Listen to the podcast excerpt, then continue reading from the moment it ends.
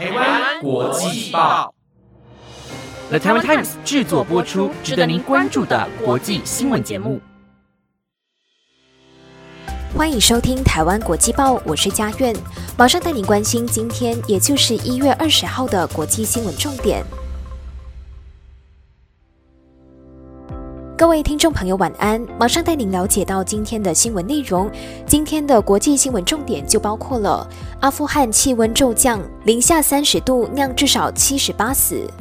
首尔最大贫民窟失火，五百人紧急撤离；巴西退出反堕胎宣言，妇女政策将变化；中国公费留学生去瑞典需签效忠党国协议；以及全美十一日停飞上万航班。因约聘人员不慎删档。如果你想了解更多的新闻内容，那就跟我一起听下去吧。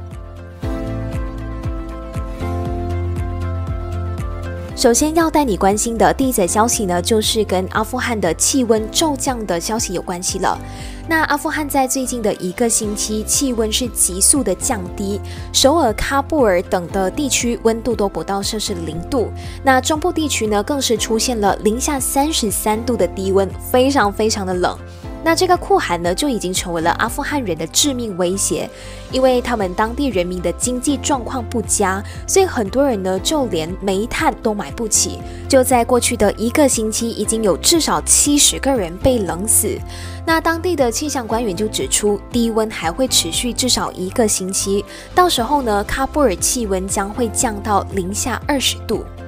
阿富汗的首都喀布尔街道最近排队领煤炭的人就大大的增加，因为从上个星期开始，当地的气温就骤变，领到煤炭的人呢还算是幸运，但是呢有更多的人还在跟酷寒挣扎当中。根据当地的官员统计，过去一个星期寒冬就已经夺走了至少七十条的人命，那阿富汗人赖以为生的牛也冻死了七万头哦。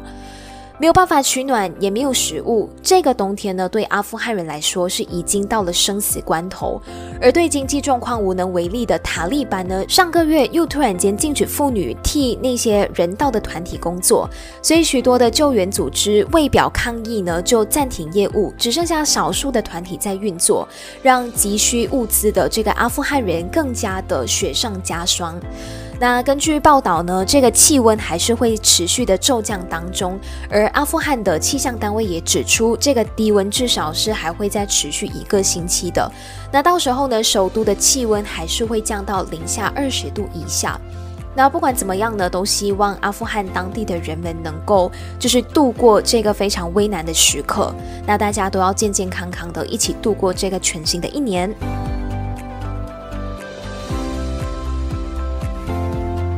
接下来要带你关心的就是首尔最大贫民窟失火的相关消息。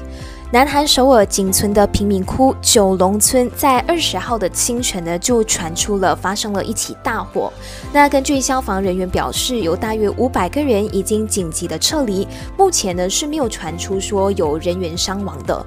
那针对这一起事件呢，布洛克台湾妞韩国喜就表示说，九龙村是江南区里的贫民窟，因为那边是非法住宅比较多的，而且房子也没有正式的隔间，再加上住宅的密度很高，所以其实火灾发生的频率是非常非常高的。那台湾妞韩国喜呢也表示说，过往的九龙村社会的氛围都是呈现努力向上，不怕任何阻挡，所以呢有很多经济弱势的人们将农地占为自己的一个居住地，逐渐呢就聚集起来，并且搭建了房子，试图在突飞猛进的汉江经济奇迹当中求生存，进而演变成现在的一个九龙村。那这个布洛克呢，他有谈到，历经奥运跟政府的各种拆迁，九龙村现在是没有办法彻底被改造和搬离的。除此之外呢，他也坦言说，九龙村是非法的住宅居多，所以呢，那些水啊、电啊、瓦斯都是非法的。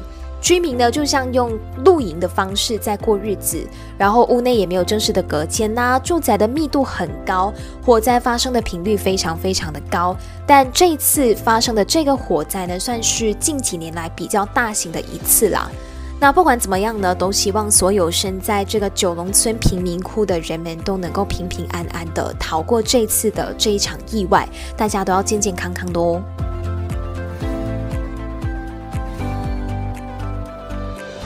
接下来呢，就是要带你关心有关妇女健康和强化家庭的日内瓦共识宣言相关的一个消息。那巴西政府呢，在这个星期就宣布要退出反对堕胎的关于妇女健康和强化家庭的日内瓦共识宣言，显示总统鲁拉政府将脱离极端保守的运动，来保障妇女的权益。那巴西的外交部啊、卫生部、妇女部、人权部和公民事务部呢，就发表共同的声明说，日内瓦共识宣言对性和生殖的权利以及家庭的概念的理解是有限的，可能就会影响国家法律针对有关议题的充分实施，包括公保系统健康为一致。那巴西政府呢，也通知联合国、拉丁美洲及加勒比海经济委员会和美洲国家组织妇女委员会，加入促进性别平等的圣地亚哥承诺和巴拿马宣言。那这个日内瓦共识宣言呢，是美国前总统川普在二零二零年十月所推出的一个提议。当时候呢，巴西是和另外的三十几个国家在虚拟的仪式上面签署，要巩固国际反堕胎联盟的宣言。那这个保守的联盟呢，寻求各政府在国际机构当中就生殖权利啊、性教育、堕胎合法化和捍卫家庭等等的议题上行动一致。那对于这个宣言呢，巴西利亚大学的教授兼人类学家马查多他就认为说，极右翼正在强迫国际机构采取越来越保守的这个立场，阻碍了妇女权利和尊严。所以呢，巴西退出国际反堕胎联盟，就意味着在国际组织当中的立场就发生了一些变化。但是呢，他与此同时也指出，巴西退出这个日内瓦共识的宣言呢，其实是有利于扩大妇女的权利的。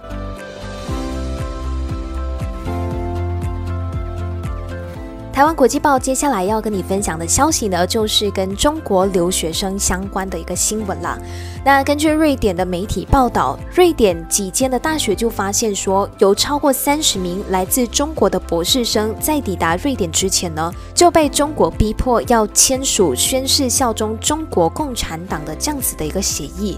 有超过三十名学生呢，就透过中国教育部运作的国家留学基金委员会，就到了瑞典前签署了协议。然后呢，国家留学基金委员会就会支持与全球其他大学进行国际学术的交流。根据每日新闻的报道，这些学生呢，除了必须宣誓效忠于中国政府之外呢，他们也必须为政权利益服务，而且绝对不能够参与违反当局意愿的活动。报道还说呢，这些学生的家属可能也是跟协议有关系的。如果学生违反文件的内容，或者是中断学业的话，那这些学生在中国居住的家属可能就会对国家欠债。另外呢，据称这一些留学生的家属也被迫签下了相等的合约。要是这些到瑞典留学的学生呢没有办法完成学业的话，那他们就必须要对相关的损失负起一定的责任。而且呢，文件里面有一行字声明说，学生在国外留学的漫长期间，学生的担保人通常是近亲，他们都不许离开中国。那针对这起事件呢，瑞典隆德大学医学系国际化事务副主任诺德就告诉每日新闻说，这个呢就是一种独裁统治的运作方式的体现。这些学生的家人呢，在他们的祖国相等同于是被扣为人质的一种概念，然后这种做法呢是相当的恶劣的。那据说呢，这件事情之所以被揭露，是因为隆德大学有一名中国籍的学生，因为他的学术表现不佳，被建议停止了学业。这样子的决定可能会让他在中国的家人陷入一个大麻烦，所以呢，他们才会觉得，诶。怎么会有这样子的事情？他们才会觉得非常的讶异，因为，呃，瑞典方他们是从来都没有听说过这样子的一个协议的。那经过这起事件之后呢，隆德大学呢就向其他在校的学生去索取他们的文件，然后发现呢，这些人诶也是有来自中国政府的相同文件。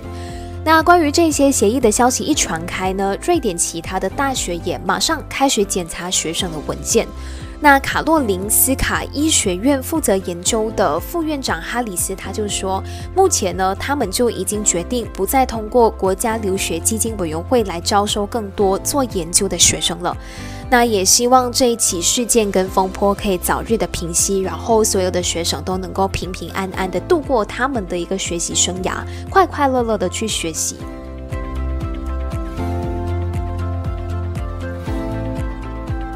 台湾国际报今天要跟你分享的最后一则消息呢，就是跟前一阵子全美国有上万个航班停飞的消息有关系了。那全美国呢，在刚过去的十一号停飞了上万个航班。那美国联邦航空总署呢 （FAA） 就把这一切发生的原因呢，都归咎于约聘人员不慎删档才会导致的。那他们呢？今天也表示，根据初步的检讨，因为约聘的人员非蓄意的删除掉档案，然后就干扰了非常重要的电脑系统，就导致全国各地在这个月的十一号有超过一万一千架的航班停飞。紧接着呢，路透社也报道说，FAA 表示，问题是在工作人员更新及时主资料库和备份资料库之间同步过程的时候发生。目前呢是没有发现到有网络攻击或者是恶意的一个攻击的迹象。然后呢，航空总署代理署长诺伦计划明天他会替所有的国会议员和工作人员举行线上的简报会，他们想要了解飞行员通讯资料库出问题的一些细节。然后呢，这起事件是造成美国自二零零一年九月十一号恐怖攻击以来，全美国第一次暂停班机起飞。那联邦参议院商业委员会工作人员也要求 FAA 答复这次电脑运作当中的相关问问题，然后包括航空公司诶为什么可以在空中任务通知系统故障的时候选择继续运作？那不管怎么样呢，还是要等待明天的一个简报会，大家才能够有。对这件事情有更新的一个进展，那我们也一起静待这件事情的最新进展。